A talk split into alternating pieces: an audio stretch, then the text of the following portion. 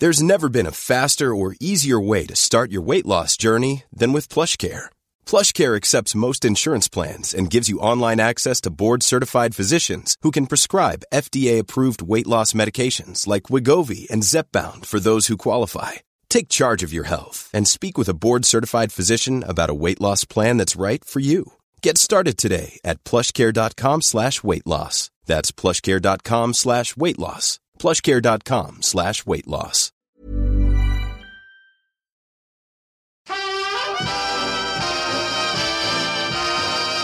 Good morning.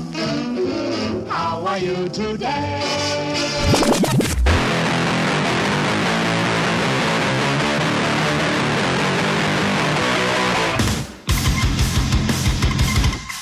Spotzol, le podcast des cyclistes aventuriers, épisode 42, ici Richard Delhomme. Alors, je vais tenter de faire court car j'ai 2-3 trucs à vous dire et si j'ai bien compris, vous appréciez que je ne parle pas pendant 5 minutes au début de chaque épisode.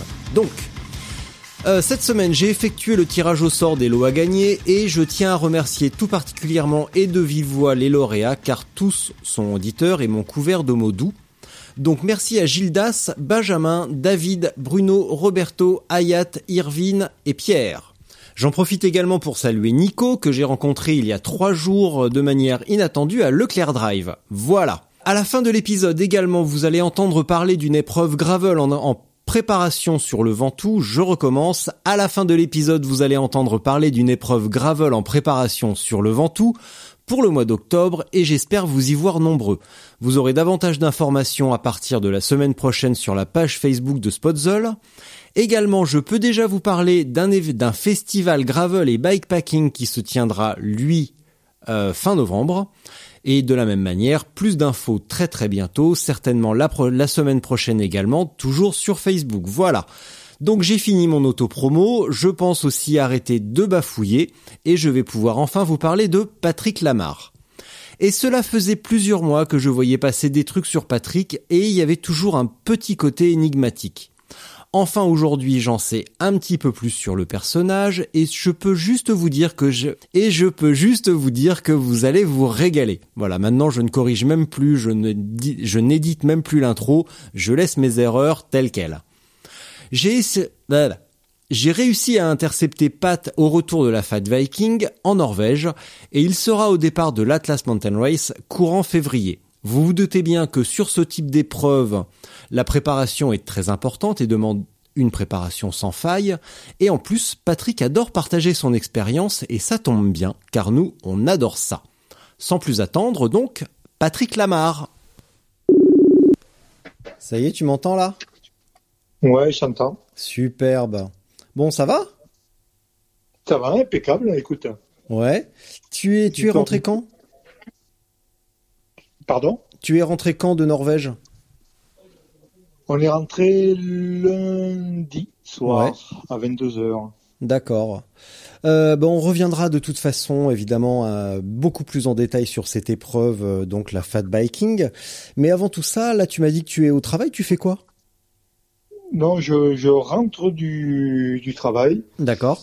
Et, euh, voilà, je suis toujours de travail puisque je suis de, de permanence H24 là pendant Ouais. quelques jours. Dans quel Donc, domaine? euh, euh, Je suis pilote hélico en gendarmerie. D'accord. D'accord. Tu fais ça depuis combien de temps? Depuis euh, une vingtaine d'années en gendarmerie, j'ai faisais le même boulot dans l'armée avant. D'accord. Tu es dans... Attends, t'es vers Montpellier, c'est ça? Je suis à Montpellier, ouais. Ouais, d'accord. Eh ben écoute, tu sais quoi, tu on en sait déjà un petit peu plus, mais je te laisse euh, le soin de te présenter euh, plus en détail. Donc Patrick Lamar, qui es-tu? Que fais-tu? D'où viens-tu? Où vas-tu? Alors, euh, Patrick Lamar, j'ai j'ai- j'ai 54 ans cet été. Euh, je suis marié avec deux grands-enfants Ouais. et euh, je pratique le, le VTT depuis euh, 35 ans, voire un petit peu plus. Ouais. Depuis qu'il est, que le VTT est arrivé en France, voilà. Mhm. Je, euh, je, je- j'ai ensuite pratiqué le raid aventure au sein de l'équipe de raid aventure, voilà, en, en international sur des épreuves de manche de Coupe du Monde et, et champion du monde, voilà, dans, pas mal de pays. Je suis peut-être attiré avant tout par euh, par la nature et le, la longue distance, le côté rustique, voilà, plus que peut-être par le, vélo ou le, le sport. C'est un peu ce que je me dis des fois. Je me pose la question si tu devais abandonner le vélo ou te promener euh, dans les bois, je je pense que j'abandonnerai le vélo et pour pouvoir garder le plaisir voilà, de me promener dans le bois. Voilà. J'aime le vélo avant tout, euh, tout terrain, voilà, que ce soit en fat, en VTT ou en gravel. Mmh. Donc, euh, et voilà, j'ai fait quelques courses sympas et j'ai des projets sympas. Voilà, mon seul souci, c'est que à 54 ans, on se rend compte que pour faire tous les projets qu'on a prévus, ben le, le temps presse. Voilà. Bah ça, on va en reparler aussi parce que je l'avais pas vu venir celle-là. Attends, je, je, prends des notes en même temps, tu vois, parce que sinon moi aussi j'oublie. Bon, je suis plus jeune que toi, mais j'ai quand même la mémoire qui flanche de temps en temps.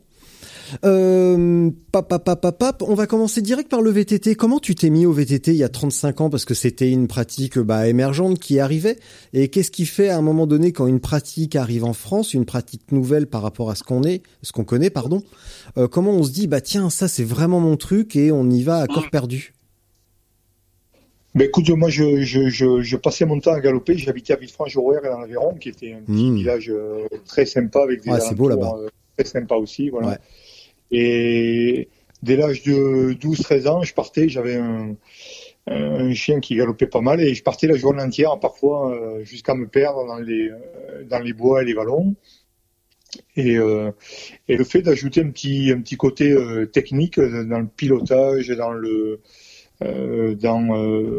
la technique aussi, la mécanique, tout ça, ça m'a, attiré. Voilà, j'ai vu quelques reportages sur à la télé à l'occasion, les premières revues qui sortaient, euh, VTT Mag, etc., qui m'ont qui m'ont donné envie de voilà, de me mettre au vélo à Tétine. Ouais. En fait, oui, ça, ça, me fait un petit peu sourire quand tu dis euh, je me perdais dans les vallons. T'es un petit peu le, le Marcel Pagnol de l'Aveyron, en fait.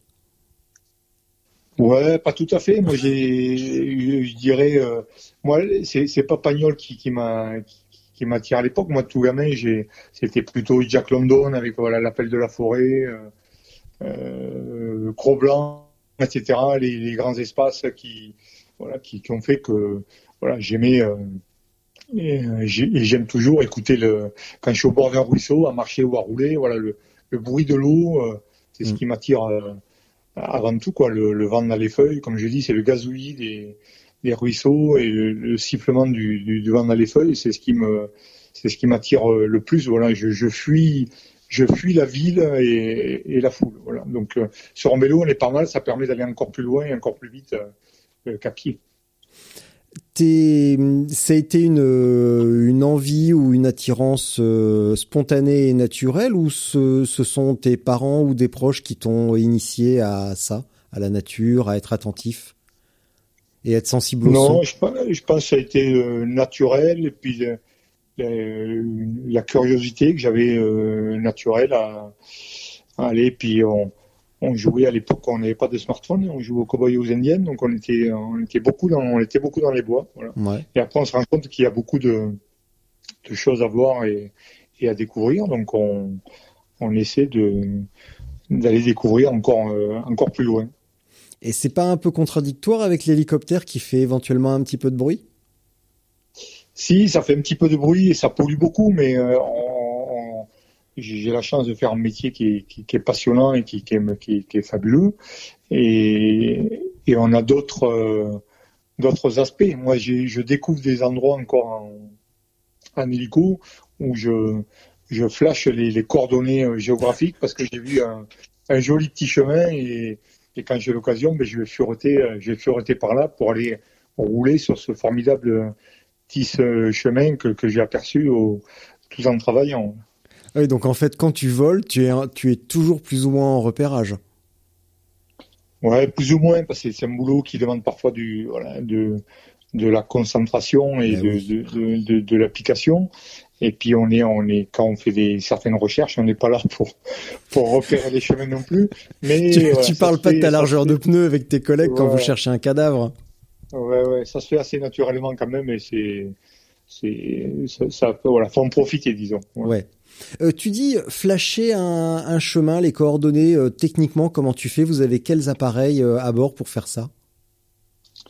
Oh, On a un appareil, c'est plus ou moins GPS, avec une touche qui permet d'afficher instantanément les coordonnées qu'on qu survole. Ouais. Après, voilà, ça, après il suffit de noter les coordonnées et puis aller les chercher sur sur un, un, programme comme Iphigénie ou sur, sur une carte. Ouais, d'accord. Euh, comment tu as vu le, comment as vécu l'évolution euh, tout à l'heure du, euh, donc tu parlais du VTT, l'évolution du VTT, les premiers magazines et le, le ton. Comment t'as, as vu, vécu l'évolution du VTT, l'évolution du, du ton, de l'ambiance? C'était comment à l'époque? Bon, à l'époque c'était fluo. Ouais. Mais, euh, ouais. Voilà. Moi j'ai été attiré par, euh, par la descente. J'ai fait une, des, des, compétitions de cross-country, de descente avec des vélos euh, tout rigides ou même une Manitou élastomère. Mmh. Euh, j'ai pris des grosses boîtes, hein, voilà, avant de m'apercevoir que c'était pas trop mon truc. Euh, et j'étais plus attiré par les, les disons les, les, distances et les endroits où on pouvait disons profiter un petit peu du paysage. Après, je suis pas, je suis pas trop fan de je suis pas trop fan de compétition. J'ai jamais, euh, j'avais pas les aptitudes déjà physiques euh, mm. euh, et innées pour pouvoir briller en compétition. Voilà, disons que je euh, j'essaie de compenser différemment avec la technique, avec avec l'envie, avec le mental. C'est pour ça que je suis plus à l'aise peut-être sur le sur le long maintenant et j'ai toujours été que sur un endroit où il fallait aller très vite et très technique. Mm. Après, l'évolution a évolué au niveau de la presse, bien sûr, au niveau du matériel. Au niveau du matériel, c'est fantastique, mais j'ai l'impression que ça stagne. Euh, maintenant, je vais beaucoup sur les salons, que ce soit euh, à Freddy Schaffen, au Rock d'Azur, euh, et on s'aperçoit que tous les ans, j'ai l'impression que je suis moins, je suis moins étonné moins, moins excité de, voir les, nouveautés. Voilà, il y a des petites évolutions beaucoup plus. on n'est pas passé, disons, dans les dix années dernières du frein, du frein V-brake au frein à disque. Où, voilà, le tubeless est passé, les amortisseurs, hein, c'est à peu près au point. Voilà, il n'y a pas de grosse évolution comme, comme on a eu, euh, comme on a eu les, les, les décades précédents. Quoi. Ouais. Ça a été quoi les justement à l'instant tu disais euh, les freins V-brake, les, les tubeless, ça a été ça a été ça vraiment l'évolution majeure et qui a changé toute la pratique? Ça a été ça? Les Ouais, les freins à disque ont amené un sacré plus. Ouais. Euh, à tous les niveaux, hein, au niveau esthétique, au niveau efficacité de, de freinage, au niveau, euh, ouais, ils ont beaucoup évolué au, au niveau du poids. Euh, au niveau des, au niveau des pneus, en fait, tout, tout ce qui est poids en général, euh, surtout les, le, le, carbone, les cartes de carbone a amené énormément. On a mm. passé, quand on avait un kilo, un vélo de 12 kilos à l'époque, euh, en acier ou en alu, on avait quelque chose de super léger.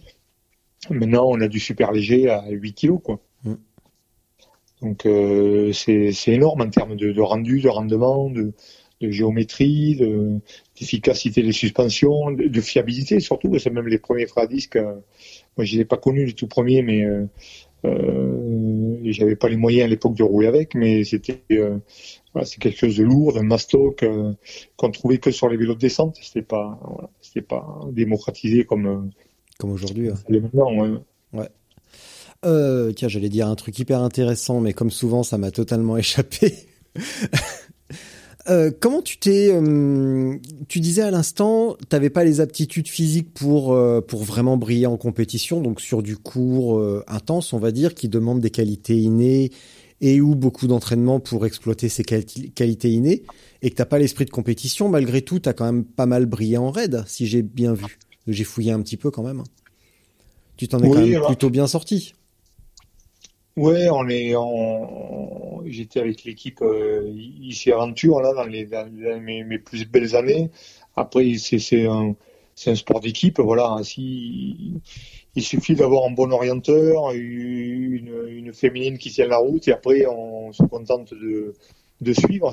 Il y a beaucoup de stratégie, il y a beaucoup de, de, de changements de rythme, de, de discipline qu'on n'a pas dans euh, qu'on n'a pas dans le, le vélo. Après, c'est, un, un, sport où on est rarement, euh, sauf les les gros réserves, on est rarement bon partout. On a des des, des, des, épreuves où on n'est pas mauvais et puis on a d'autres épreuves où, où, on brille moins. Voilà. Mais il faut être euh, il faut être autonome et bon partout dans tout ce qui est épreuve de corde. On peut avoir le spéléo, du, du, kayak, du canyon. Euh, pas mal de, de, choses voilà qu'il faut il faut dominer un petit peu le sujet sans forcément sans forcément aller vite. Mm. Oui, donc au moins ne pas se blesser, ne pas s'arrêter et euh, avoir une continuité dans le dans le dans le mouvement, au moins. Voilà, c'est c'est ce qui est dur en raid, surtout en international, c'est qu'on est et c'est un peu pour ça que je me suis basé, c'est qu'on on, euh, en fait c'est mon c'est mon cas, c'est personnel, hein, je, je suis pas je suis pas un vrai euh, un, vrai guerrier avec des des grosses aptitudes physiques, mais c'est vrai qu'en raid, quand on passe 48 heures à, à marcher, courir, euh, ramer, et qu'on dort deux heures et qu'on repart, mm. euh, quand on fait ça sur huit jours, euh, au bout, moi troisième jour, moi j'étais un zombie, quoi. J'avais mal aux pieds, j'avais mal partout, et on, on, on, dort en marchant, on dort en pédalant, on dort en ramant, et on, et je me suis aperçu qu'on ne profitait pas euh, euh, comme je l'aurais voulu euh, des, des, paysages. On, on va dans des endroits fantastiques. Moi, je suis allé plusieurs fois au, au Costa Rica, dont une fois en raid par exemple, hmm. on est au milieu de nulle part, euh, en train de ramer au milieu des, des alligators, hein, et, et, et, on dort à moitié. Voilà, on, euh, on suit le rythme de l'équipe. Hein. On a notre tour de notre coup de barre à tour de rôle. On vit des choses fantastiques euh, humainement entre équipiers, mais on, à titre personnel, d'enrichissement, de, de, de, pour profiter du, du, paysage et du voyage, c'est un peu limité. Voilà, le, le sport et le, le, prend le dessus, le, la compétition prend le dessus sur sur le reste. C'est ce que j'apprécie maintenant avec le vélo en faisant de l'ultra, c'est que je suis sur mon vélo quand, quand euh, je veux m'arrêter, que je suis fatigué, je m'arrête. Et quand j'ai envie de reprendre, je reprends. Voilà. Mm. En gardant, en essayant de garder toujours euh, la niaque pour euh, quand même avaler les kilomètres, aller le plus loin possible, le plus vite possible. Mais euh, voilà, on peut prendre le temps de discuter avec quelqu'un qu'on va doubler ou qui revient à notre niveau, et on peut on peut profiter, disons, du, du paysage et, de ce qui nous entoure. C'est vrai que c'est on, on, en revient là. J'ai eu la même réflexion il y a il y a deux trois épisodes avec un donc donc avec un autre invité et je trouvais que à partir de, bah, tu vois, de nos âges, maintenant, on, se fiche de la performance, du classement. On essaye certes de faire de notre mieux et de livrer le meilleur de nous-mêmes. Mais il y a un moment donné aussi où une course, c'est un prétexte comme un voyage pour aller, euh, bah, pour voir comment on vit ailleurs finalement et revenir un petit peu moins nigo qu'on est parti. Et c'est euh, c'est dommage quand même d'aller au Costa Rica et de pas euh, ou, ou ailleurs et de pas profiter du paysage, des alligators, Bon, je les ai pas trop très, trouvé très beaux les, les alligators là-bas, mais euh, dommage de pas partager avec les gens, de pas voir le, le paysage. Et je suppose que là, le l'Atlas Mountain Race te, te, te réjouit dans, dans, cette perspective. Oui, alors l'Atlas Mountain Race, c'est euh, j'ai je, décidé ça assez vite. Je me suis testé sur la, la French Divide l'année dernière, parce que c'était pour moi mon, mon premier ultra. Et je voulais déjà savoir, euh, disons, à la maison, entre guillemets, si, ce que j'étais capable de d'endurer sur un vélo. Et parce que j'ai divers et, euh, divers problèmes physiques qui font que j'avais certaines incertitudes. Ouais.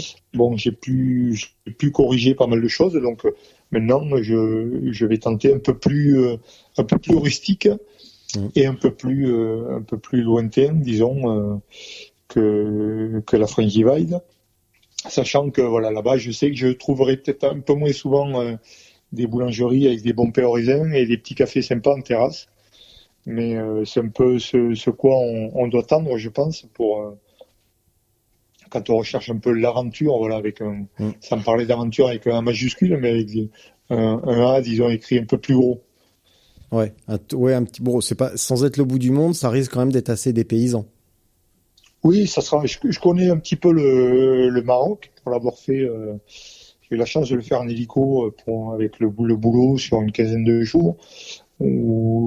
J'ai énormément apprécié les paysages et, et les, les, les, Marocains également.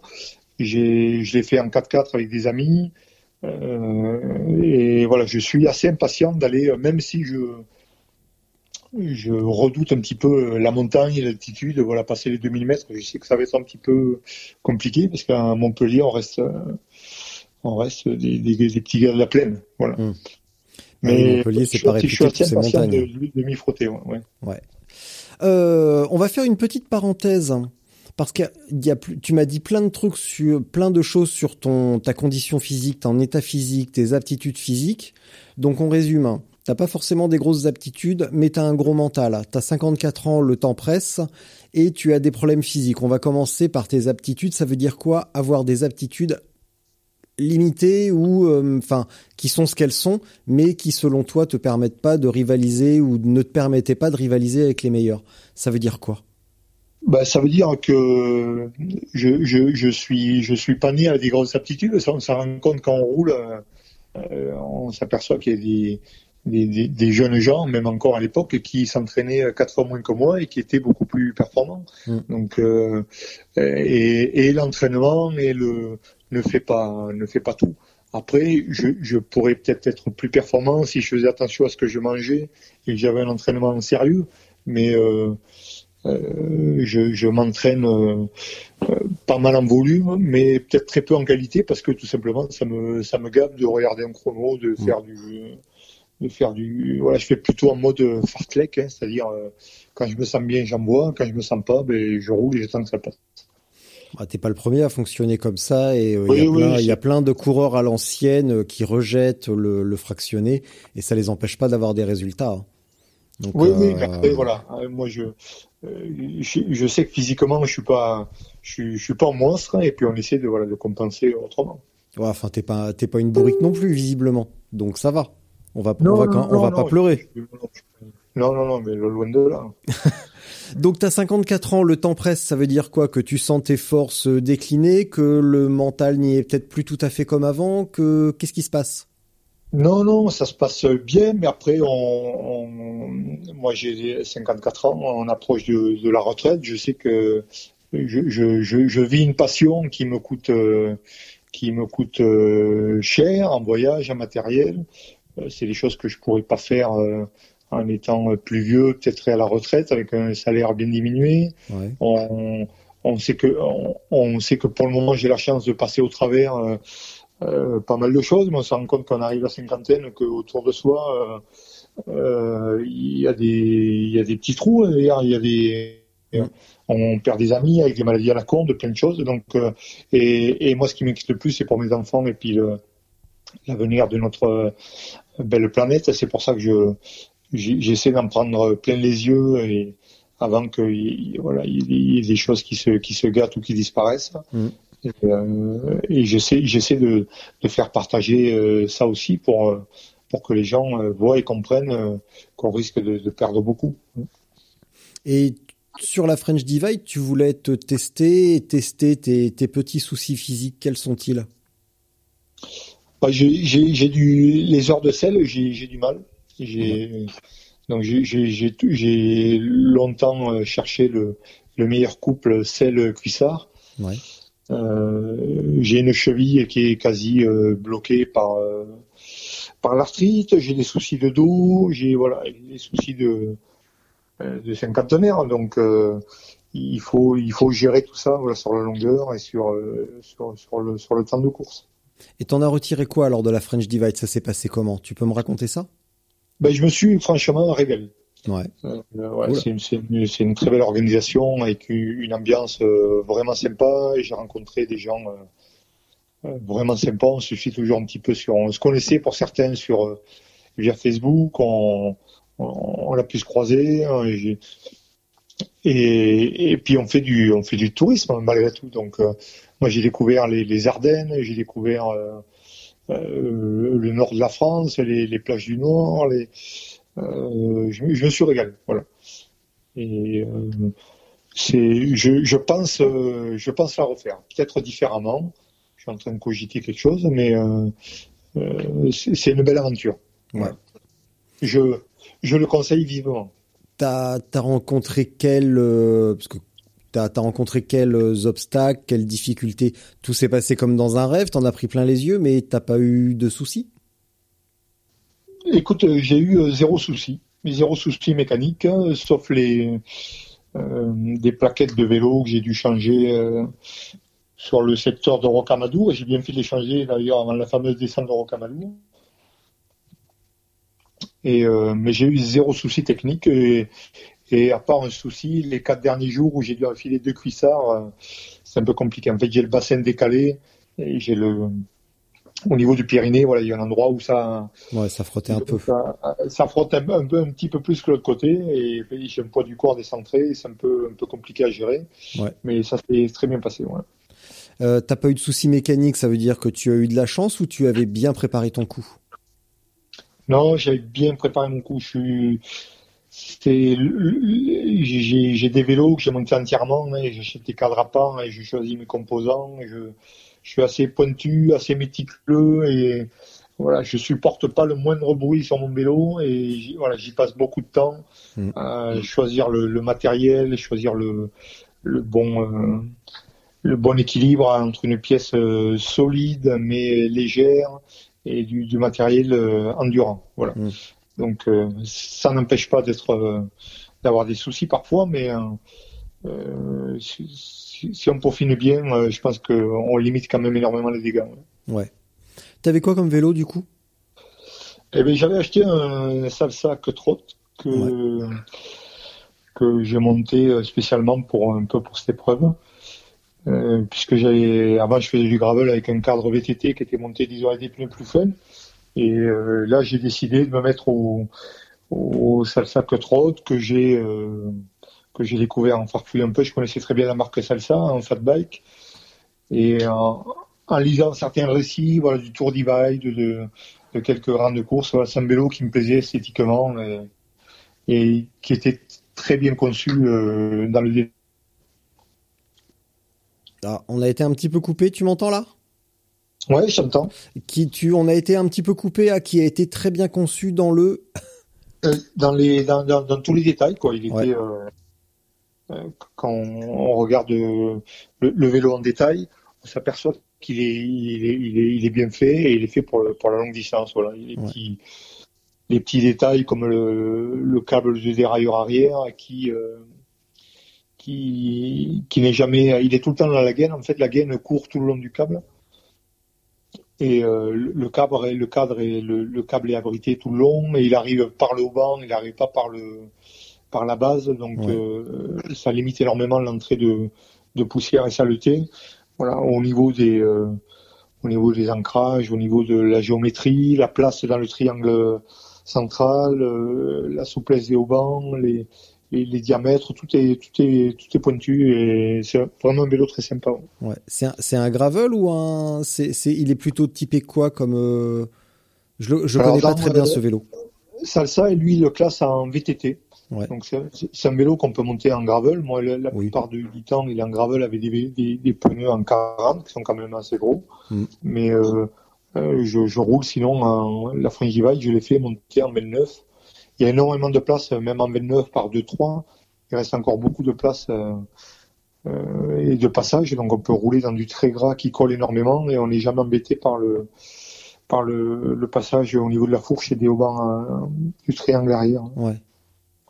Et si tu, tu oui, finalement, je, je, de ce que tu me dis, tu avais fait le bon choix, tu ne regrettes absolument pas. Tu, malgré tout, est-ce que tu aurais changé quelque chose sur ta, ta configuration? Euh, non, non, non. Je... Si, le, seul truc peut-être qui s'est passé, j'étais en 11 vitesses et je suis passé depuis en 12 vitesses, qui me permet de monter un petit peu plus gros devant le plateau et pouvoir quand même avoir euh, la possibilité de monter raide et longtemps avec un vélo chargé, voilà certains certains cols ou certains passages délicats. Ouais. Donc plus oui, avoir plus gros devant, tu veux dire pour les parties éventuellement plus roulantes? Voilà, ouais. Ouais, d'avoir un En fait, j'avais fait un panachage, j'avais monté une, une, une cassette en 9,46 et hmm. j'étais en 30 devant. Voilà. L'avantage d'être en 50 maintenant derrière avec un 12 vitesses, parce que c'est un panachage, euh, euh, j'ai un groupe de route en fait, avec une cassette dérailleur VTT. ça me permet d'avoir du 10-50 derrière et monter euh, en 30, 32 ou 34 euh, devant. Ça te permet d'affronter des pentes à, à combien à peu près? Tu estimes à combien en pourcentage? Sans avoir à poser le pied au sol et avec de la, de la traction? Aucune idée. Ouais. Mais, euh, Mais raide en tout cas, je suppose. ouais, ouais, on peut, on Raide. peut- tant que c'est- le, après, le, la raideur, c'est une chose, après l'adhérence, c'est une autre. Donc, on peut monter euh, du très raide sur du bitume ou, du, ou de, la, de la bonne piste, comme euh, la moins pentue avec une adhérence précaire peut être plus difficile à monter. Voilà. Oui, oui. Là, c'est ça, pour je ça que te de traction, oui. Voilà, on peut monter euh, longtemps euh, et, et au couple en fait sans forcer euh, et, ou souffler si besoin. Voilà, avec une, une cassette avec un étagement euh, Ouais. qui permet, euh, voilà, avec 50 ans derrière, on est on est assez serein. Après, si on monte pas avec un 32-50, autant monter à pied. Je dirais, on va on souffre moins et on, on va plus vite. Ouais. Comment tu vas adapter ton vélo pour euh, l'Atlas Mountain Race? Tu vas prendre le même, t'en as monté un autre ou tu prends exactement la même configuration et le parce que finalement je suppose que ces vélos vont se ressembler? Ouais, je prends la même euh, config, sauf que alors je tente le coup, je pars avec une euh, transmission Bluetooth, avec un- un- des, des- des cocottes euh, Access, Ouais. des, des raids étapes là, plus euh, donc un dérailleur VTT, un Access et euh, une cassette 1050. Et après j'ai fait une petite adaptation, j'ai monté un disque en 180 devant. Pourquoi? Et qu'est-ce que ça change? Euh, J'étais en deux fois 160 sur la French Divide et sur certaines descentes un petit peu longuettes, euh, le 160 il chauffe plus rapidement et en fait on, on- si on veut contrôler la descente euh, sur une descente technique, en fait on s'aperçoit qu'avec je montais en, je suis en rigide, donc euh, un vélo qui est chargé, monté en rigide, euh, si on prend de la vitesse et qu'on se fait jeter, ça finit souvent mal. Voilà. Ouais. Donc euh, l'intérêt c'est de pouvoir contrôler la descente euh, euh, tout le long avec un, un contrôle à la vitesse et euh, adapter un disque en 180 euh, devant et ça facilite la chose, ça chauffe moins, on a une constance euh, au niveau du levier qui est, qui est beaucoup plus sympa. D'accord. Quand ton salsa, tu le passes en gravel, tu changes bah, que le, le guidon, tu passes d'un flat à un guidon. euh, Non, je, je, je suis tout le temps avec un guidon, euh, j'ai un, un guidon Envy euh, G-Série, là je suis tout le temps avec ça Ouais, et je fais que changer les pneus.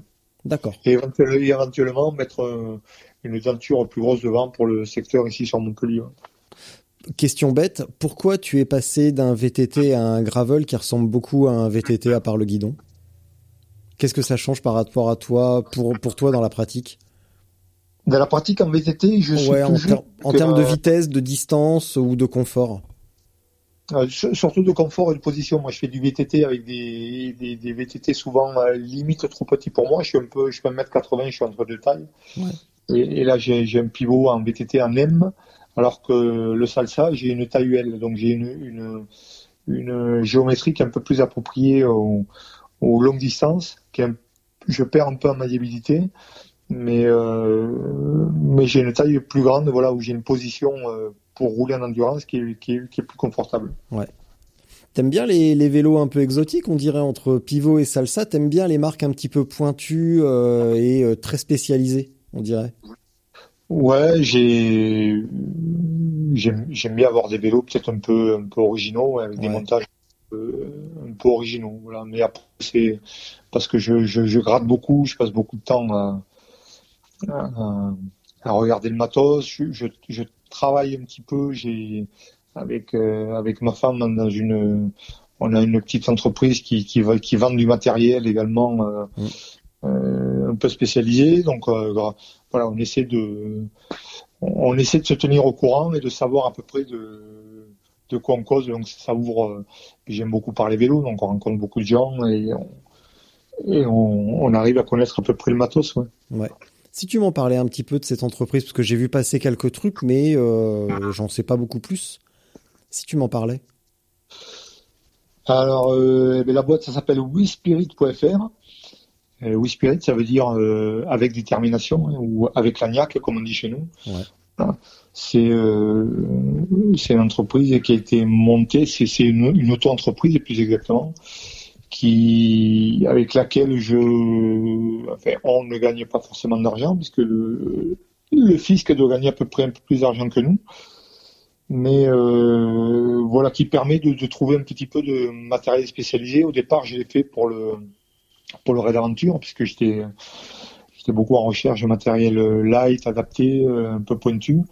Donc et je me suis rendu compte que sur ce marché, qui est un marché de niche hein, du, du Raid Aventure, il n'y avait pas beaucoup de, de choses spécialisées et et donc voilà, j'ai eu l'idée de, de, monter ça au départ sur eBay, et puis c'est devenu après une, une, petite boutique de vente sur Internet, euh, mm.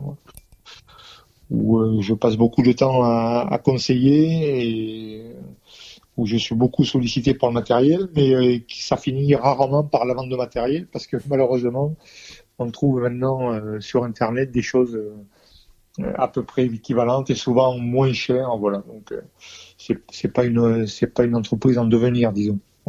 D'accord. Et pourquoi tu es investi là-dedans euh, avec ta femme? Question bête, ou peut-être même indiscrète d'ailleurs, tu as, le droit de pas répondre.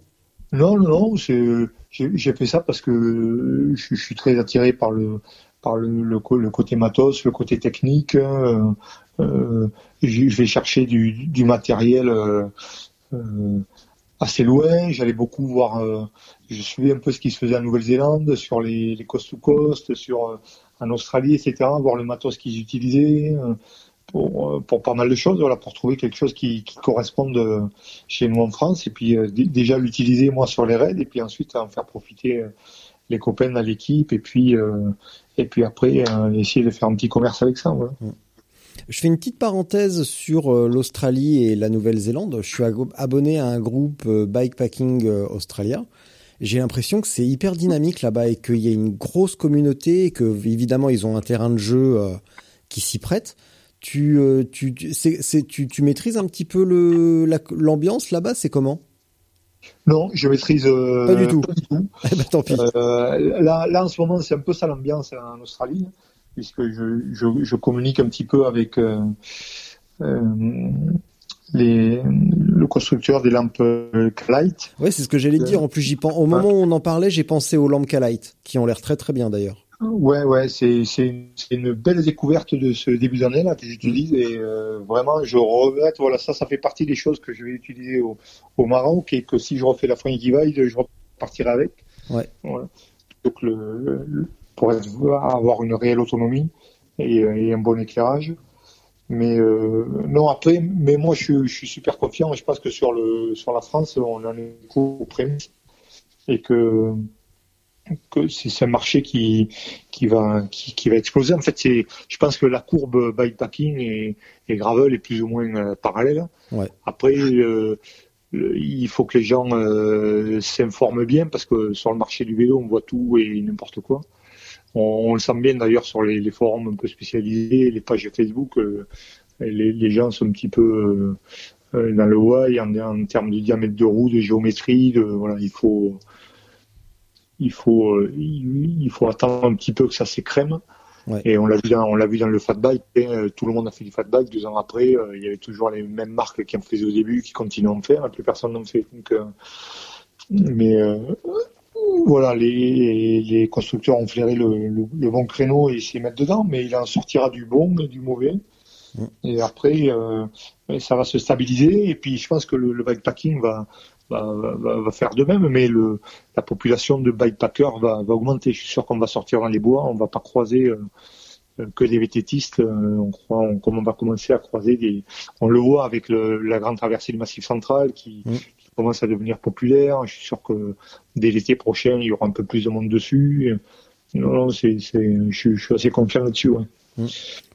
Ça ressemble peut-être un petit peu, bah, comme on disait tout à l'heure au début du VTT. Je suppose qu'il y avait, euh, bah, j'ai pas vécu trop cette époque. J'étais trop jeune.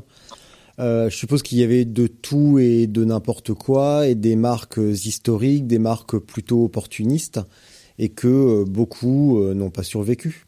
Donc euh, ça va se stabiliser, peut-être pour le meilleur ou pour le pire, on verra bien. Oui, ça, va se ça va se stabiliser. Après, il y a d'autres marques qui, je suis sûr qu'ils vont nous inventer autre chose. on, commence à arriver la, la mode des des gravels à, à guidon plat. Hein, et en fait, c'est plus ou moins un VTC rebaptisé, et peut-être avec un, un, peu plus pointu, un peu plus light. Mais le marché évolue euh, très vite. On a du, c'est le vélo, c'est comme l'informatique. Hein, T'as pas fini de payer ton, ton vélo que tu t'aperçois qu'il est déjà démodé. Donc, mmh. euh, la, la, société de consommation est faite, euh, faite comme ça. C'est pour ça que un peu aussi, peut-être, je je, je, penche sur le vélo exotique qui, qui vieillira moins vite, hein, qui gardera toujours un petit peu de, de cachet, d'originalité, voilà, par rapport à un, vélo avec des, avec des couleurs flashy et qui sera pas forcément très sobre, qui, qui dans le temps peut-être passera de mode. Voilà. Bah de toute façon les vélos avec des décos, euh, souviens-toi les SP, euh, les S-Works aux couleurs de Sagan euh, d'il y a 3-4 ans euh, Aujourd'hui, sortir avec ça, c'est euh, l'assurance d'avoir un vélo complètement ringard et tous les tous les modèles euh, Rio, bah, je pense vraiment à SP spécifiquement. Euh, tous ouais. les modèles qui sortent chaque année avec des couleurs exotiques, le modèle Rio avec les couleurs adapta adaptatives et euh, tous ces trucs-là, c'est euh, ça passe pas une saison. et au bout du compte, on ouais. trouve que des vélos noirs et ça passe très bien, mais les vélos avec des couleurs et des décos super bizarres, on se dit sur le coup, ah, c'est vachement beau, j'en veux un. Et puis un an après, tu dis, oh là, bah finalement, heureusement que je l'ai pas acheté, c'est hyper ringard. Non, mais c'est vrai qu'il y a des très belles, il y a des très belles choses qui se font au niveau, au niveau des couleurs. Après, je dirais pas, je dirais pas ringard, je dirais peut-être euh, old school ou, ou délavé, mais euh, euh, parce qu'il y, a des très beaux vélos ringard. Voilà, même si euh, moi je, si je pouvais retrouver un S-bike ou un, ou un Ferrari acier avec un, une, une, potence centre euh, soudée là, voilà, je, je suis sûr que je kifferais de, de, de rouler dessus. Mais euh... les S-bikes, c'est pas ceux avec la monopoutre? Voilà, ouais, c'est les, ah, les, ouais, mais là, tu parles de vintage d'il y a euh, 20, 25, 30 ans. Ouais. C'est pas du vintage d'il y a deux ans où on a, où on accuse le coup d'un, d'une mission marketing d'une marque pour nous vendre des vélos une année, puis une l'année d'après, ouais. tu dis, ouais, non, finalement. Mais là, S-Bikes, ouais, les Ferraroli, c'était terrible. Je me souviens. Les, hum, je sais pas si t'as, si t'as connu ou pas, pas, c'est pas hyper populaire en France, quoique il y a une série euh, que j'aime beaucoup des années 90 qui s'appelle Seinfeld. Et ça se passe en huit lots, souvent dans un appart, et en arrière-plan, on voit les, les clins, euh, tu sais, avec la grosse postance euh, verte fluo et la grosse ouais. fourche euh, vert fluo. Et ça, c'est pareil à trouver aujourd'hui. C'est, euh, j'en parlais récemment avec Paul Galéa, et lui aussi, il court après avec avec un après un vélo comme ça. Il adorerait en retrouver un. Et c'est vrai ouais, que le S-Bike, je l'avais oublié, il est mortel. Vert, vert, blanc, vert blanc et rose. Ouais, ah, il était beau celui-là, oui. Oui, oui, avec la grosse potence et le le, le câble qui plongeait dans la potence, c'était assez, euh, c'était assez cool, en effet. Ouais. Euh, Dis-moi, comment tu t'es préparé pour la parce qu'on va finir par parler un petit peu de la donc de la Fat Viking dont tu reviens euh, ou que tu as couru ce week-end. Euh, tu disais tout à l'heure que tu t'es entraîné pas mal en volume et j'ai noté parce que je te suis évidemment sur sur Facebook et je sais à peu près ce que tu fais. Mais tu peux revenir un petit peu sur ta préparation autant physique que matérielle parce qu'en plus, tu as dit que tu es très méticuleux et j'ai noté que tu as apporté un soin tout particulièrement à ton équipement vestimentaire. Oui, bon, ce qui est logique, parce qu'il faisait ouais, un peu frais ouais. quand même. Alors tu parles de, de l'Atlas ou du euh, Non, de la de la de la Fat. De la Fat Viking. De la Fat, ouais. Ouais, euh, ouais, ouais. Sur le sur, sur la Fat, il faut donc c'est en Norvège et c'est l'hiver, donc forcément euh, ça, ça, ça pique. Ça même si, ouais, même si cette année on a été euh, un petit peu déçu parce que on n'est pas descendu en dessous moins 7. Et c'est vrai qu'on qu qu Donc t'as roulé en short? Ouais, non, non, pas quand même, parce que moins 7 avec du vent, on évite, oui. à, on évite à moins 15 avec le windshield. Hein, donc, ouais, oui. Euh, il faut, il faut taper la meuf. On est, c'est le genre de course sur la qui, on peut pas se pointer la gueule enfarinée, comme on dit. Euh, mm. euh, et il faut quand même euh, se renseigner et parce qu'on peut aller, on peut aller facilement à l'accident. Voilà. Oui. Avec, avec le vent, avec, avec la, température, il, il, faut, il faut préparer ça euh, sérieusement. Donc moi c'était ma deuxième édition, est-ce que je l'ai fait l'an dernier euh, en fat bike et j'ai eu la chance de faire un, un podium avec un, un, beau vélo que j'avais préparé. Là. Et cette année j'ai été euh, sollicité par euh, Sébastien Lemoux qui est qui est malvoyant, qui est victime de la, depuis l'âge de 17 ans de la maladie de Stargardt. Mhm. Il n'a pas de, il a, il a pas de rétine. Il a qu'une vision euh, périphérique, voilà, qui est pas, il est très sensible à la lumière, donc il- on se connaît du milieu du, du stand de paddle. Et euh, il a vu euh, par Facebook euh, ce que je faisais. Euh, J'ai fait plusieurs courses au- de, de ce type donc au, au Canada et puis celle-ci en Norvège. Et il m'a proposé de, euh, il m'a demandé si j'étais fanat pour euh, euh, se lancer à la construction d'un tandem et puis faire euh, l'amener sur ce type de course. Donc euh, ben moi c'est un gars que j'appréciais beaucoup et en tant que com et que, sportif, c'est un gars qui a un gros palmarès en judo. Il a fait il a fait deux Jeux Olympiques, il est champion du monde et d'Europe à multiples reprises en, en handisport. Et ben j'ai quasi dit oui de suite. Et après a commencé une longue aventure. Enfin longue, ça a duré un an. Trouver le trouver le budget, faire faire un vélo qu'on a fait faire par euh, euh, François Co à Grenoble euh, et Del Bike. On a fait un vélo démontable, donc j'ai demandé des spécifications assez particulières. Parce que pour voyager avec un tandem, euh, c'est compliqué. Ouais, déjà qu'avec un vélo normal, j'ai vu passer ton message cet après-midi, c'est déjà une galère avec un tandem ouais, alors. ouais, ouais, mais, vois, j'ai- j'ai j'ai un peu d'expérience avec de voyager avec les vélos, mais euh, là je me suis fait eu sur le coup de l'Atlas. Ouais. Et merci, euh, merci Ryanair. Merci et- Ryanair, ouais. Ouais, J'en profite. Allez vous faire foutre. Ouais, prends ça. Et, euh, et donc voilà, on a, on- euh, François nous a fait le vélo là, et le bike démontable avec euh, des spé. Alors c'est un vélo, on a, on a mis les roues, euh, les roues NB, un Moax qui nous a qui nous a aidé un petit peu. On, a mis un, un, moyen dynamo devant parce qu'on s'est dit on va faire ce type de course, mais c'est un vélo euh, avec lequel on pourra euh, s'imaginer des trips un peu plus sympas aussi. Euh, on, on a les, les œillets pour le porte-bagages, de multiples œillets pour les accessoires. Et puis voilà, on a fini par, euh, par monter ce vélo. Alors pour moi, c'était hyper enrichissant parce que je ne connaissais strictement rien en tandem depuis le départ. Et euh, là, ben, j'ai appris encore euh, beaucoup grâce à ça. Euh, j'ai passé de nombreuses heures à, l'atelier à me, gratter la tête. Et au final, ben, voilà, on s'est retrouvé il y a, il y a 10 jours en, en Norvège, faire quelques petits, euh, des petits roulages, des petits réglages. Et puis on, est parti le samedi matin à 7 heures sur la Fatine, qu'on a fini euh, dans la nuit vers 2 heures du matin. Euh, pour rappel, c'est quelle distance, quel dénivelé et quelles conditions climatiques? Alors c'est une course euh, sur, sur neige, à savoir qu'on avait euh, on a eu 30 bons kilomètres sur les 150 qui étaient sur de la glace euh, vive. Donc on était équipé de pneus clous. Ouais. Euh, donc 150 km et 3000 mètres de positif. Donc ça reste la course en Europe la plus technique et la plus euh, difficile en, en, euh, en fat bike. Voilà.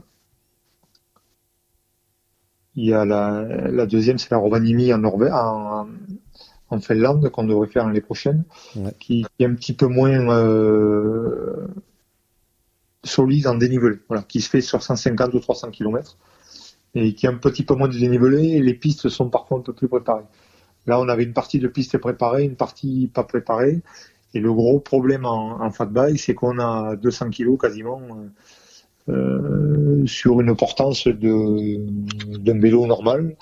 Donc, on- sur les pistes euh, non damées avec de la neige fraîche, on a tendance à, à s'enfoncer et à pas pouvoir rouler aussi facilement qu'avec un fat bike.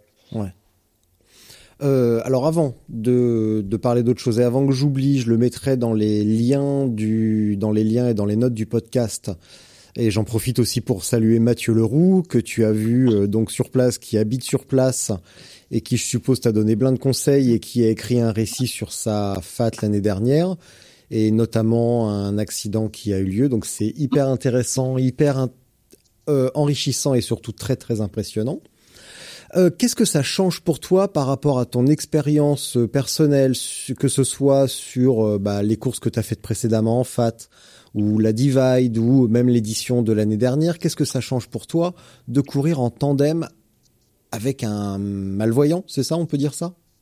Ouais, ouais, Seb est un, est un, est un malvoyant, effectivement. Ouais. Euh, ben, En ça- termes ça de change. gestion, de rythme, de... Bah, je sais Ben, pas, déjà, qu'est-ce que ça change? Ça devient déjà ça devient un sport d'équipe. Ouais. Euh, c'est donc c'est pour ça que c'est c'est enrichissant. C'est c'est c'est différent. On est on est on est ensemble avant la course, pendant la course, après la course. Voilà, comme comme j'ai dit j'ai dit des fois en rigolant, mais t'en as pas marre de, de me sucer la roue quoi. Aussi il, mais ah il, prenait pas de relais. Et après c'est euh, c'est non c'est une une complicité. On on a appris à à s'apprécier, puisqu'au départ on s'appréciait sans doute euh, sur Facebook, mais on se croisait, mais on n'avait pas de, de, de, réelle complicité, euh, de complicité vraie, si on peut parler de ça. Donc euh, non, non, c'est que du bonheur. Moi, c'est comme je dis, on, on, est tous dans le vélo, on est tous souvent des passionnés. Mmh. Et quand on est passionné, on est égoïste. Moi, je, je le sais parce que je bouge beaucoup, je m'entraîne beaucoup. Et je sais que par rapport à ma famille, à mes enfants, euh, des fois, je, je culpabilise un petit peu. en discutant avec pas mal de gens, on s'aperçoit qu'on est tous à peu près pareils. Et, euh, ouais.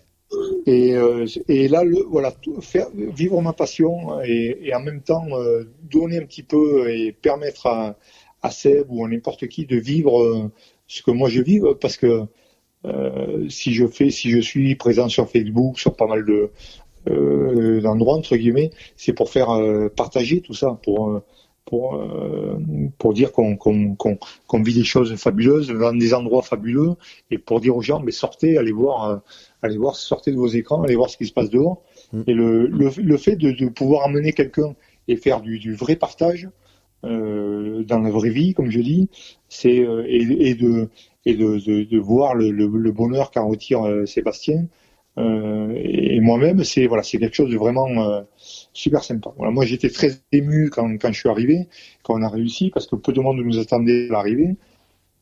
En termes de, nous, on est on est passé un peu pour les originaux. Donc ça, c'est des choses, euh, voilà, c'est des choses fortes et avec lesquelles on est, on est fier quelque part de, de, l'avoir fait ensemble. Pourquoi vous êtes passé pour des originaux? Parce que c'est c'est déjà les tandems euh, un tandem euh, c'est original. Un tandem fat un tandem fat c'est carrément original. Et un tandem fat qui s'aligne sur une course avec des pistes non préparées et de la neige molle c'est encore plus original. Donc voilà. Et et en plus un mec à l'arrière qui voit pas bien. Ouais ouais. Donc euh, l'an dernier on avait des conditions vraiment exécrables. On était je crois qu'on était très peu arrivés. Hein. Je crois qu'on était, euh, on était même pas, on était 12 ou 15 à être arrivés mm. sur euh, sur euh, trois fois plus de, de partants. Donc là, on avait des conditions un peu plus un peu plus sympas, mais les, tout le monde ne nous voyait pas pour autant arriver. Voilà. Mm. Je reviens sur ce que tu disais avec ton ton partenaire on peut s'apprécier dans la vie, mais au bout du compte, ce qui fait vraiment le lien à un moment donné, c'est quand même de vivre des choses fortes ensemble. Euh, j'ai fait deux trois épisodes avec mon pote Johan et on avait eu cette conversation deux trois fois. Et finalement, on roule ensemble souvent, on passe plusieurs heures sur le vélo à discuter, à partager. Et bah oui, au bout du compte, on, bon, nous on fait pas de course, mais quand on était coureurs chacun de notre côté, on avait nos équipiers et on, finalement on vit des choses vachement intenses avec euh, des gens qu'on bah, des choses qu'on vivrait pas dans la vie de tous les jours simplement en discutant euh, à une terrasse ou euh, par Messenger. Donc ça, ça, a changé quelque chose pour toi aussi dans ta dans ta relation avec Seb? Ah ben oui c'est sûr parce qu'on a on a c'est une course qui est pas facile on a quand même souffert et... Ah bon? Parce que ça, tu m'en parles pas. Tu pour le moment, tu me parles pas de la course. Tu me, tu me dis que ouais, bon, on a roulé. Effectivement, à un moment donné, ça glissait un peu, mais ça a été. La course est difficile. On a beaucoup marché. On a pris, on a pris des boîtes. Euh, quand tu prends des boîtes à la neige, tu, tu te, tu te fais mal, quoi. Tu, euh, sur la glace, tu te fais mal aussi. Euh, ouais. On a eu deux bris de chaîne, euh, plusieurs déraillements. On a eu du mal à trouver des bons réglages. Non, non, on a. Et la, la course est, la course est dure. Elle dure on a, on a, on a pédalé, marché pendant 18h23, euh, je crois. Mm. Donc, euh, on a le temps de, on a le temps de, de, de mormonner dans les, dans les côtes. Hein. On, pousse dans la neige, on a de, de la neige jusqu'au-dessus des genoux.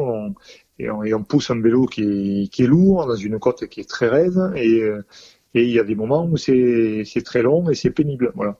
Et ça nous arrivait de, de pousser deux heures dans une côte.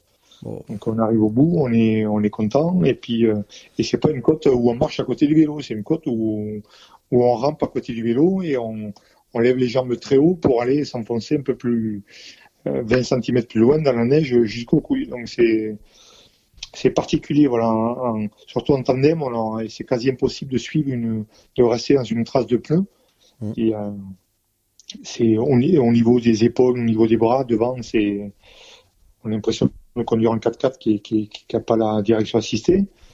Euh, moi, j'ai découvert plein de choses et puis, on, mais on, a souffert ensemble. C'est sûr quand on, et on, a jubilé ensemble aussi à l'arrivée et sur, certaines portions du, parcours où ça roulait fort. Mais euh, ce que j'ai vécu en raid, on, l'a revécu là un peu. C'est dans les plus grosses galères. Euh, nos meilleurs souvenirs restaient les plus grosses galères, qui sont des moments difficiles à vivre euh, euh, au moment, mais auquel on rigole après euh, en y repensant autour d'une table. Quand, dans les moments vraiment difficiles comme euh, les poussages de ce poussage de deux heures, vous communiquiez, qu'est-ce que vous vous disiez? Ouais, on insultait beaucoup le. vous insultiez l'organisateur. On beaucoup la, la, pente, on disait des gros mots.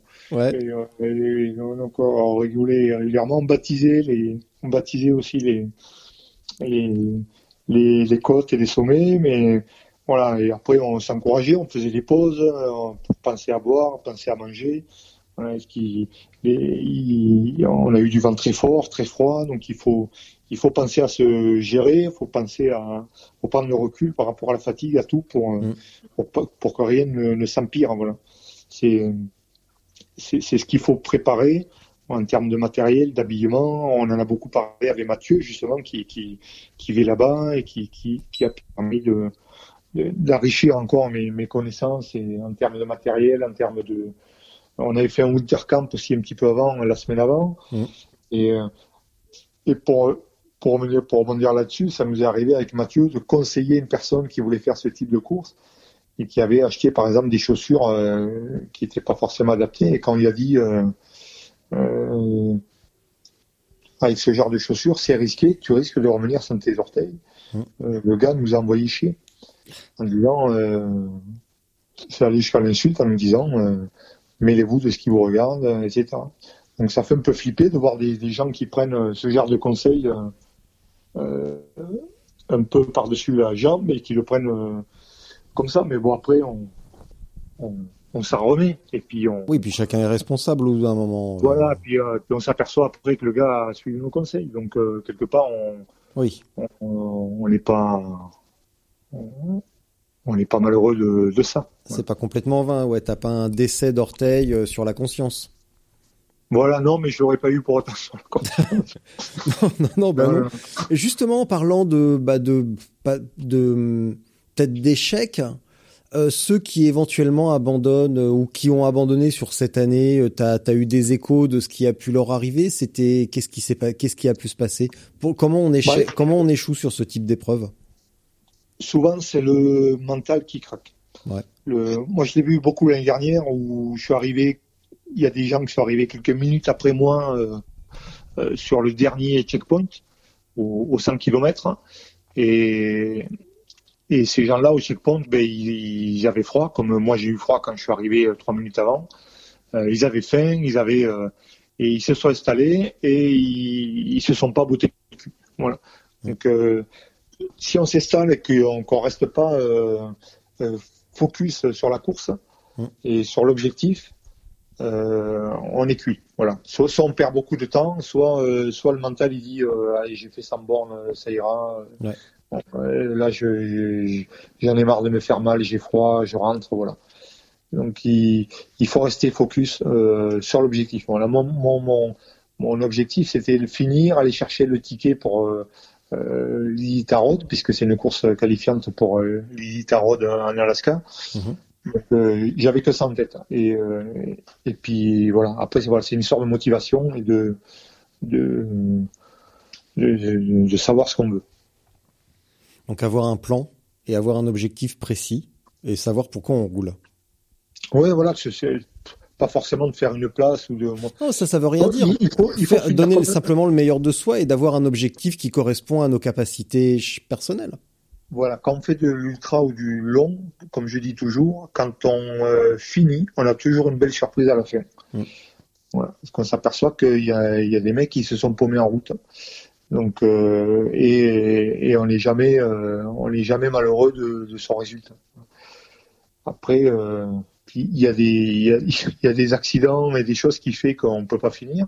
Ça peut arriver, Mm. mais euh, mais si on passe au travers et qu'on arrive au bout, on a souvent une bonne surprise. Voilà.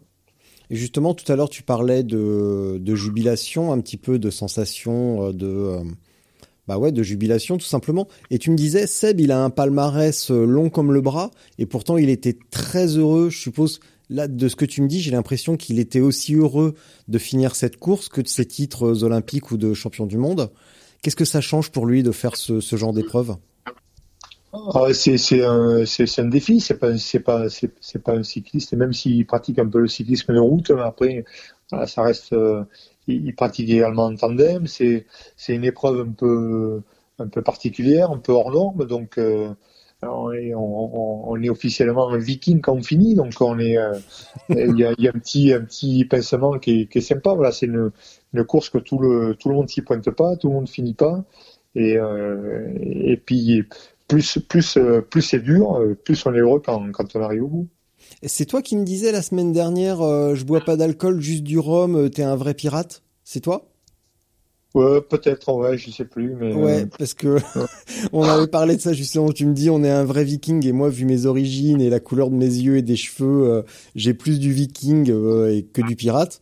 Mais seulement quand on me voit en maillot de bain, on se rend compte que ça a dû merder quelque part au niveau du viking, parce que j'ai vraiment pas la carrure du norvégien, tu vois.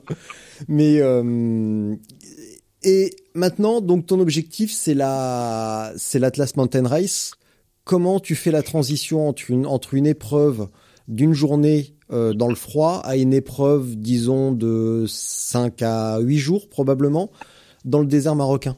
En termes de récupération, de changement de matériel, de changement d'équipement, d'adaptation à tout nouvel équipement, de reconfiguration mentale pour ce nouvel objectif, qui est quand même que dans trois semaines. Comment tu fais maintenant? C'est Qu'est-ce qui se passe dans ta tête et dans ton atelier? Ben, j'ai commencé déjà à bricoler le, le vélo, hein, à savoir euh, ce que j'allais prendre, où j'allais le placer, euh, euh, comment j'allais m'organiser pour que tout marche bien et être le plus léger possible. Euh, là, je, j'ai- je travaille donc je peux pas rouler. hein. Moi, c'est mon c'est mon rythme un peu naturel. Quand je travaille, ben, je me repose entre guillemets euh, au niveau physique. Et quand je travaille pas, ben, je roule. Donc euh, j'ai mes périodes de, de permanence, et c'est du H24 de 3 à 8 jours, parfois 15 jours l'été, pendant lesquels euh, je suis contraint de prendre la voiture et euh, qui me permet de me reposer euh, physiologiquement et, et physiquement. Après, je, je crains plus la, la fatigue euh, physiologique, c'est-à-dire de ne, ne plus avoir le, le goût Mm. et l'envie que, que le reste. Voilà. Je suis assez confiant sur, euh, sur mes deux pistons en bas, qui sont euh, pas Psychologique, épais, tu veux dire sont, euh, Tu- Parce que j'ai compris physiologique, tu voulais pas ouais, dire psychologique plutôt Psychologique, ouais, je voulais te dire. Ouais, pardon. Euh, de la tête, ouais. Et Donc, p- c'est- pourquoi t'as plus peur de, de tes capacités ou de ta résistance mentale que, euh, que de tes jambes? Parce que euh, mes jambes m'ont rarement laissé tomber. Tu me diras, me- ma tête m'a rarement laissé tomber aussi. Mais voilà, le, le, le fait de perdre le goût, des fois, je, euh, je sais qu'il faut que je roule parce qu'il faut que j'accumule. Et des, des fois, on n'a pas envie. Et souvent, si on, a, si on, ça m'est déjà arrivé, si on enchaîne euh, euh, les épreuves trop, trop vite, euh, on n'y va pas avec la même niaque. Voilà. Ah bah ça, on en a parlé plusieurs fois dans les 41 épisodes qui, euh, qui précèdent. La fraîcheur mentale, c'est c'est la clé.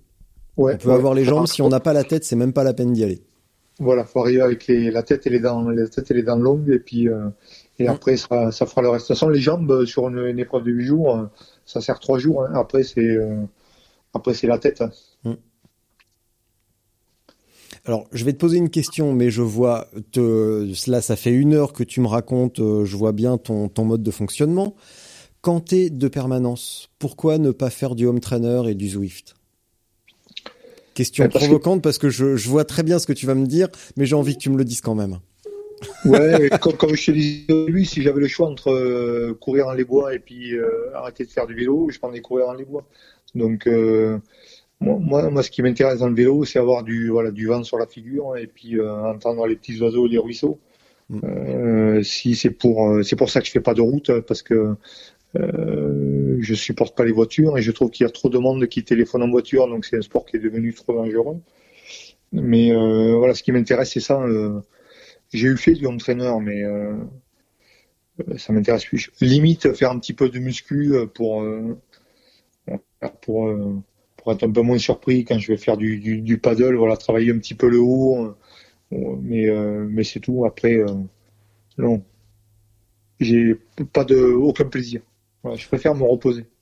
Bon, tu sais quoi? Euh, bon, j'allais dire je tombe pas de ma chaise, mais en réalité là je suis à l'hôtel à Auxerre allongé sur mon lit, mais je suis pas du tout surpris. Bon, qu'est-ce que tu attends de l'Atlas Mountain Race? Comment tu le comment tu l'abordes? Comment qu'est-ce que tu vas y faire? Et faire du vélo. Ouais, bravo, c'est bien. Non, j'y vais, j'y vais, j'y vais en mode euh, découverte et en mode euh, finisher, voilà. Ouais. Avec zéro, zéro esprit de compète. essayer d'arriver dans, les, dans les temps. Je vais tester peut-être un, ou deux matos encore. Euh, en termes de bivy, là, j'ai vu un truc qui a l'air sympa avec, euh, avec Mathieu Leroux, là. Mmh. Alors, vas-y, raconte-moi, c'est quoi cette histoire de bivy Qu'est-ce qu'il a encore trouvé, le Mathieu? En fait, j'ai longtemps hésité entre partir avec euh, rien, ou avec une tente, ou avec un bivy. Et il m'a montré un petit bivy qu'il a commandé aux US, là, de chez Boragir, qui mmh. fait 100 grammes, en Dinema, qui a l'air plutôt sympa. Donc, on va tester ça. Bon, ben, il n'y a plus qu'à, il a plus qu'à se refaire un épisode dans un mois quand tu auras récupéré, ou dans un mois et demi plutôt, quand tu seras revenu, quand tu auras bouclé la course, que tu seras revenu du Maroc, que tu auras récupéré, que tu seras disposé à parler. Euh, et après, et après, quand tu auras récupéré, quand tu seras rentré du Maroc, que tu te seras refait la cerise, c'est quoi la, la, suite de la saison? Euh, ouais, ben, euh, La Gravel to Braise. Oh, non, je, rigole. Ouais, ouais. Non, je, je, je, je, déteste la pluie, c'est pour ça que je suis pas mal à Montpellier. Il pleut trois jours par, par an, mais ouais. on est pas mal du tout. Bah, tu vas être bien en euh, Bretagne. ouais, mais c'est, c'est, je connais tout petit peu la Bretagne et c'est, c'est, c'est super sympa. J'ai croisé l'organisateur euh, à la fin on parle, on parle de lui à tous les épisodes, ça devient eh insupportable. Oui, Quelle horreur. récemment le sur le bivouac et euh, et, euh, voilà, ça s'est ça s'est bien passé. J'ai mangé à côté de lui euh, euh, au repas de clôture de, la French. Donc, écoute, je, je, je, suis voilà, je suis attiré par je suis attiré par ça. Donc j'ai prévu de la faire. Je suis pas inscrit, mais normalement il me met une place au chaud. Ouais. Mais, voilà et et puis voilà. Après, et après j'ai rien prévu au-delà. ouais, tu te laisses un petit peu porter après, parce que c'est vrai que ça commencera à faire beaucoup peut-être. Ouais, ma femme commencera à coincer normalement là, donc. Euh... Ah, mais peut-être qu'avec de la chance, elle se sera barrée entre temps, donc t'auras la paix. Ouais, ouais, ouais, non, non, je, ne le souhaite pas. Bah non, bien, je, tu te doutes que je dis ça en plaisantant quand même. Oui, mais bien sûr. Ouais. Mais, euh, ouais, non, rien de, rien de prévu, voilà. Ouais. Ok, bah on, se, on se croisera peut-être quand même sur une épreuve gravel. Et ouais, ça serait cool. Ça serait bah oui. Bon alors, je peux commencer à en parler. J'ai eu l'autorisation. On peut se croiser au mois d'octobre, vers le 18-19, pour une ultra sur le Ventoux. Ah, ça peut être sympa ça, ouais. Ah bah ouais, carrément. Donc euh, oui, tiens, bah, on va commencer à en parler dès maintenant. Donc, euh, donc oui, une, une ultra, alors une ultra de 150, 160, et c'est pas non plus euh, le bout du monde, avec un peut-être 4000, je pense, de dénivelé, donc c'est tout à fait raisonnable, mais sur le Ventoux. Donc ça, ça va être vraiment, vraiment appréciable. Euh, il faudra juste prévoir quelques spécificités en termes de matériel parce que bah, ça reste euh, la Provence.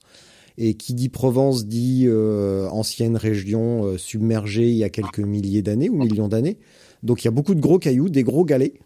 Donc il faudra sortir les gros pneus, peut-être les deux points, les trucs comme ça, mais y aller en 38-40, c'est l'assurance de, de finir avec soit les deux roues pliées ou multiples crevaisons et pneus déchirés. Donc, ouais, euh, ouais, moi je suis en 45 ici sur Montpellier, on a beaucoup de caillasses. Ouais, bah ça sera, c'est un bon euh, à discuter avec le hum, celui avec qui je prépare ça. Euh, lui, il est en 45. Cédric qui a gagné le Rock d'Azur est en 47 650. Donc c'est c'est vraiment la, la tendance qui se profile pour ce type d'épreuve, c'est de, de privilégier le confort, sauf si on passe sur des mini suspensions. Mais euh, mais malgré tout, ouais, la largeur c'est quand même euh, c'est quand même ce qui va se développer dans les années à venir dans dans, dans cette pratique. Ouais, c'était le souci un petit peu des, des, des vélos cyclocross qui ont été rebadgés et gravel parce Ah bah oui. et qui ont été vite limités en, en pneus. Après, moi, je, ouais, je suis depuis le début, je suis en 45, ça me permet de rouler euh, dès que je peux bifurquer, euh, sortir de la route. Mm. je sors de la route, hein, donc avec du 45, on est, on est pas mal du tout. Bah oui, le, comme tu disais, des, des cyclocross ou des routes euh, un petit peu élargies. euh, je pense qu'il y a une, je sais pas ce que tu en penses, mais j'ai l'impression qu'il y a un petit fourvoiement au niveau euh, du gravel et de ses, hum, bah, de la localisation. Donc on voit le gravel comme euh, venant des États-Unis, ce qui est évidemment correct, même si c'est qu'une déviation du VTT, parce que les mecs voulaient faire des distances plus longues et se sont simplement dit tiens pour avoir une position plus confortable, on va mettre des guidons de route. Mais s'ils avaient eu à disposition des singles, des montagnes, des collines et des, des trucs marrants, ils auraient jamais eu cette idée. Enfin, en tout cas, c'est ce qu'ils ouais, c'est c'est ce que- surtout qu'ils ont, ils ont surtout un sacré réseau de, de pistes gravel. hein, Ben oui. Mais c'est ce que euh, le c'est ce que le fondateur de la le fondateur de la m'a expliqué. Si ils avaient eu des singles et des montagnes, euh, bah ils se seraient jamais dit tiens on va faire autrement parce qu'on en a marre de rouler euh, de faire 45 km donc on va allonger les distances, on va reproduire euh, la Trans Iowa et puis voilà. Mais euh, c'est juste une une évolution d'une pratique euh, d'une frustration, on va dire plutôt même. ouais, c'est une frustration de certains États, en fait, Ouais. de certaines régions des États-Unis. Ah bah oui, Après, Complètement parce qu'il y a, ce, ce où sont, sont bien gâtés en VTT quand même. Ah bah carrément, heureusement. Mais du coup, comme les vélos pour la, tu vois, par exemple pour les courses vraiment typiques gravel aux États-Unis qui sont ultra roulantes avec les aérobars, les pneus de 32 slick, euh, tu te pointes en France avec ça, euh, bah il y a quasiment aucun endroit où on peut rouler dans les mêmes conditions, à part dans le nord éventuellement, mais euh, ça dépend des jours. Il faut pas qu'il fasse trop gras. Dans le Mhm. sud, c'est pas la peine. Euh, je pense que le, le fourvoiement, il est à ce niveau-là et il faut vraiment que les, les constructeurs mainstream, si on peut dire, élargissent les bases et éla- élargissent les haubans et qu'on puisse mettre des pneus larges parce que quand j'entends Voilà. certains vélos n'autorisent que du 35, euh, mais je rigole, je rigole. Et, on peut- et ce qui est dommage, c'est qu'on perd énormément en fait on- en, en ayant un passage qui permet de monter les gros pneus. Si tu montes du frein, tu perds pas énormément, euh, je veux dire, en rendement ou en quoi que ce soit. Ouais. Et tu as quand même un vélo, c'est le gros avantage du, du, du Sasa euh, Cutrot, c'est qu'il est super polyvalent quoi. Mm. Euh, je peux monter des pneus de VTT, même des diamètres plus, et je peux mettre du fin. Et puis c'est un vélo qui va rester euh, performant euh, malgré tout quoi. Ouais. Et, et je peux le dépoiler, en faire un vélo euh, inférieur à 8 kg, comme je peux euh, le charger en sacoche et tout ça. En, en même temps, il va rester conduisible.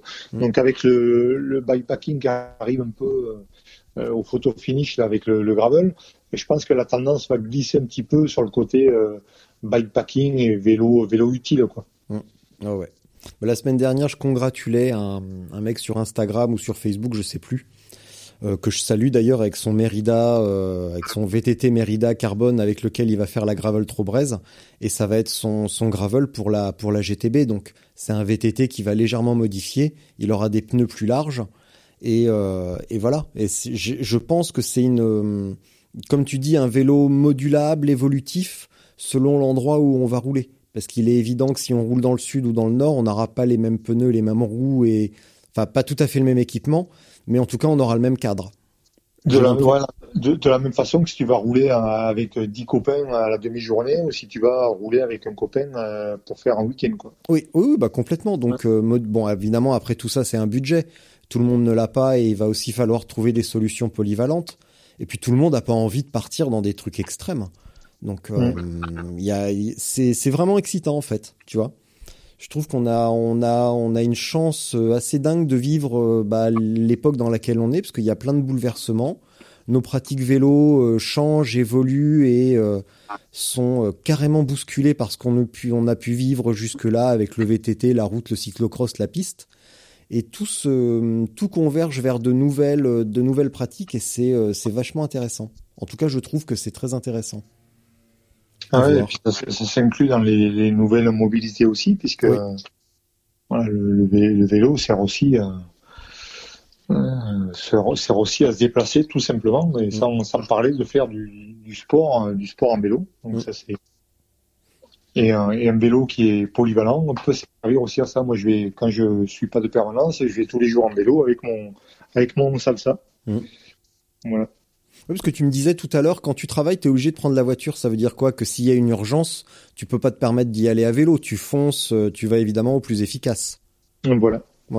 T'es à combien en distance? C'est con comme question. T'es à combien en Je- distance de ton travail? Je suis à 11 km. Oui, donc effectivement, quand il y a une urgence, je suppose que tu peux pas leur dire bougez pas, je mets mon cuissard. Ouais, ouais, ouais. Euh, J'arrive. S'il y a pas, y a pas, y a pas de vent, je suis là dans euh, dans 30 minutes hein, et c'est du vent dans 35. quoi. Puis t'arrives avec une demi-heure de retard parce que t'as crevé, t'avais plus de préventif. Je suis pas sûr que ton chef apprécie des masses. Non, non, ça le fait pas. Là, faut sauter dans la voiture et Ouais. on met les gyros et puis on roule. Ouais. Ok. Euh, Est-ce que tu vois quelque chose à ajouter, quelque chose que l'on aurait omis ou euh, que l'on aurait, euh, que t'aurais voulu approfondir davantage? Non, écoute, euh, je crois qu'on a fait le, le tour, même si on a le tour. On pourrait en parler des heures, hein, parce qu'on on pourrait. pourrait, on pourrait en- on pourrait en parler des heures, mais euh, non, non, j'ai rien de rien de particulier. J'espère encore euh, faire de faire de belles rencontres, faire de, belles épreuves, euh, partager encore beaucoup de choses avec avec Sébastien. On, cherche encore le, budget pour pouvoir partir au, Canada. Je voudrais l'amener faire la course du traversée du lac Saint-Jean. Euh, euh, au Québec, et une course que j'ai Mm. fait à trois reprises et chez nos cousins canadiens. Je dis nos cousins, mais j'y crois parce que Bah oui. c'est, j'ai toujours été formidablement accueilli au Québec. Voilà, donc euh, on espère euh, retourner en Saguenay, lac Saint-Jean là-bas pour euh, pour faire euh, la, la- la traversée du lac Saint-Jean avec le tandem. Euh, tout à l'heure, tu me parlais d'une course en Alaska. Tu prévois ça pour quand? Pour quand j'aurai le budget et quand Ouais. je serai prêt, parce que c'est une course qu'il faut euh, qu'il faut préparer euh, longtemps à l'avance. Là, j'ai un vélo qui est quasi euh, terminé. J'ai vendu un, un fat bike, c'est un S-Work euh, qui pesait 9 kilos, qui était typé euh, très compète. Il est d'ailleurs retourné au, au Québec, il roule au Québec maintenant. Euh, pour un vélo, un salsa un peu plus typé euh, XP. Et euh, mais après, je veux encore me confronter aux éléments, euh, à des courses plus longues euh, avant de me pointer sur euh, en Alaska là-bas et puis euh, donc j'ai beaucoup de- d'expérience encore à acquérir euh, en bivouac euh, arctique en, dans pas mal de choses là pour arriver avec euh, avec de l'expérience un peu et pas arriver euh, et j'ai encore beaucoup appris sur le winter camp là avec euh, euh, en Norvège euh, pendant trois jours. On a on a discuté avec des gars qui avaient fait euh, ce type de course. Et on sur les, petites euh, les petites erreurs les à pas faire le, le choix du matériel pourquoi ça et pas ça etc donc on- j'ai pris beaucoup de notes on, on a beaucoup appris. Et voilà c'est ce genre de de- d'expérience qu'il faut accumuler au fur et à mesure pour pouvoir euh, aller là-bas sereinement. Voilà on, on se pointe pas sur une course arctique euh, avec juste euh, juste une bonne condition physique. Tu peux me donner un exemple de parce que ça, ça a l'air assez euh, assez pointu et euh, je suis toujours enfin dans plein de domaines je me demande toujours de quoi les, les spécialistes parlent. Et là par exemple tu peux me donner un exemple de, de trucs que tu as appris avec ces mecs là et euh, comment se entre guillemets comment se déroule la conversation? bah c'est en anglais des fois donc j'ai dû louper euh, sûrement quelques trucs déjà pour commencer Oui donc en fait ça va générer d'autres erreurs. Non, non, non, mais, euh, mais c'est sur le, le, le choix du réchaud, du, du carburant, du est-ce qu'il faut un paravent ou pas, euh, Ouais.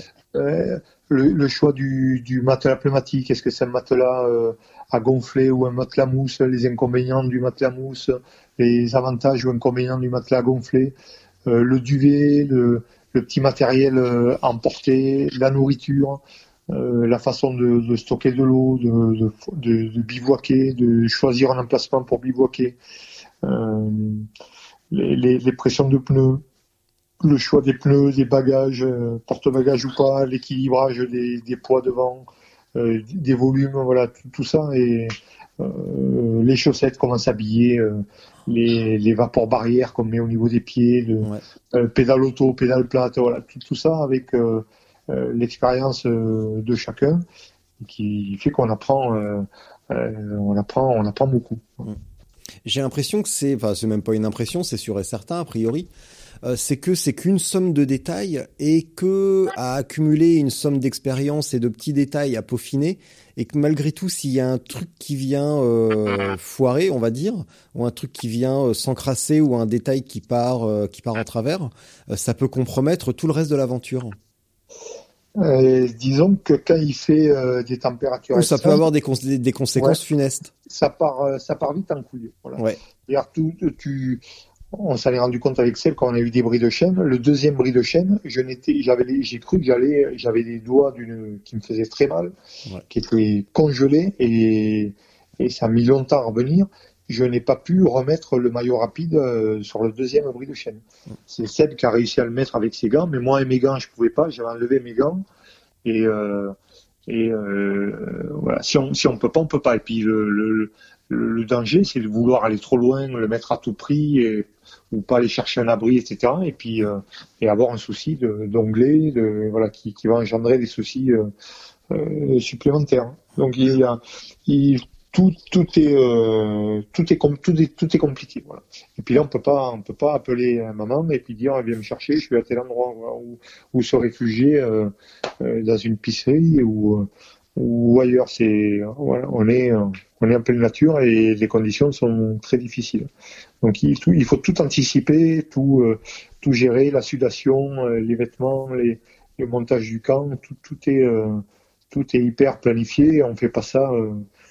On fait pas ça, voilà, comment vous en parliez lors du précédent podcast, là, il faut tester le matériel avant et se mettre dans des conditions euh, un petit peu euh, rustiques, un petit peu foreuses pour, euh, pour, pour, pour, pour voir les erreurs qu'on fait et ne pas les réitérer dans des conditions qui seraient plus difficiles et qui pourraient engendrer des problèmes beaucoup plus graves. J'ai failli te poser la question tout à l'heure quand tu m'as dit on a cassé la chaîne deux fois et je me suis douté que euh, bah, c'était compliqué que euh, et j'ai pas osé la je sais même plus pourquoi j'ai pas osé mais je me suis douté que c'était euh, que c'était compliqué. Et euh, mais là donc du coup c'est vraiment parce que vous c'est vraiment parce que les gants sont trop épais c'est ça en fait? Ben, J'avais des gants euh, type polaire et c'est vrai qu'avec un gant type polaire, hein, c'est pas très maniable. c'est pas super euh, le, le feeling et le toucher est pas terrible donc Ouais. C'est on en avait parlé lors du briefing. C'est il faut souvent avoir des, des gants chauds et avec des liners qu'on appelle des gants euh, des sous-gants qui permettent de de d'avoir un toucher correct Mm. et tout en ayant la peau qui soit pas en contact avec euh, l'extérieur directement. Voilà. Ce que je n'avais pas fait parce qu'on avait des températures euh, douces et qu'avec les liners on avait chaud aux mains et on transpirait. Mais euh, voilà, on, c'est l'erreur. C'est, j'ai fait la même erreur euh, parce que l'année dernière en m'arrêtant pisser au mauvais endroit au mauvais moment. euh, voilà, j'ai cru perdre euh, la main et puis euh, ce que tenait la main quoi. Donc euh, Mm. c'était assez compliqué. Mais Donc, voilà, on apprend doucement. C'est donc du coup la stratégie c'est même quand la température est douce d'emmener quand même un un, ces sous-gants pour, pour, les, pour les soucis mécaniques et avoir le, touch, le, le, le feeling. En Voilà, ou alors avoir un gant, ou alors s'il fait assez chaud, avoir un inter parce qu'on a les mains dans des pogies, hein, qui sont des manchons euh, dans lesquels on a nos mains jusqu'au au milieu des avant-bras, euh, qui sont indispensables. Sinon les mains, euh, quoi qu'on mette comme gant, ça le fait pas. Euh, avoir des, des, des gants intermédiaires qui permettent assez euh, assez fit et assez euh, assez près de la main, qui permettent de d'avoir un bon toucher euh, et qui soit et qui permettent de pas avoir trop chaud non plus. Ouais. Donc c'est tout. de- d'anticipation, de compromis, de, de, de choix, de... c'est compliqué. Ok. Bon bah tu sais quoi, mon petit Pat? Euh, Je vais te laisser pour la minute de solitude parce que tu sais pas ce que c'est, mais je vais quand même te le dire maintenant.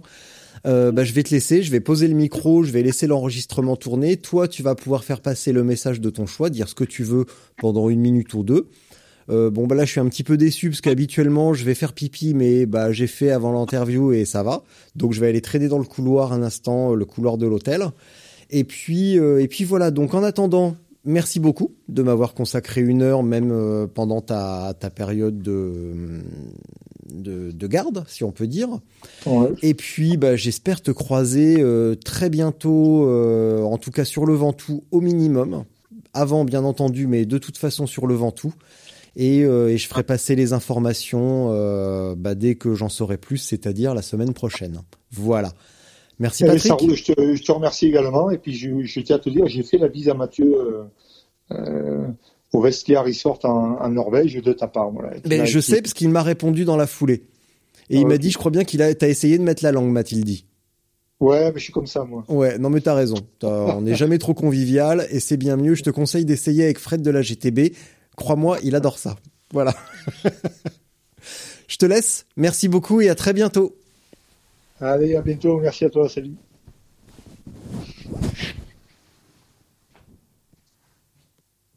Donc j'en profite pour faire un petit bisou, un spécial thanks à, mon ami Seb avec lequel j'ai fait euh, la phase viking dont on a parlé tout à l'heure. Et ben, je vous invite à, aller liker la page euh, Freezy Rider qu'on trouve sur euh, sur Facebook qui relate avec de belles photos qui relate un peu notre aventure et nos futures aventures. Et vous pourrez également trouver un, petit compte rendu sur dans peu de temps sur Endorphin Mag, qui est un magazine outdoor, en webzine plus exactement, voilà, qui relate euh, quelques raids d'aventure, quelques quelques petites virées aventures sympas et, qui est gratos, qui est sur le net et qui est vraiment sympa. Voilà. Merci à tous.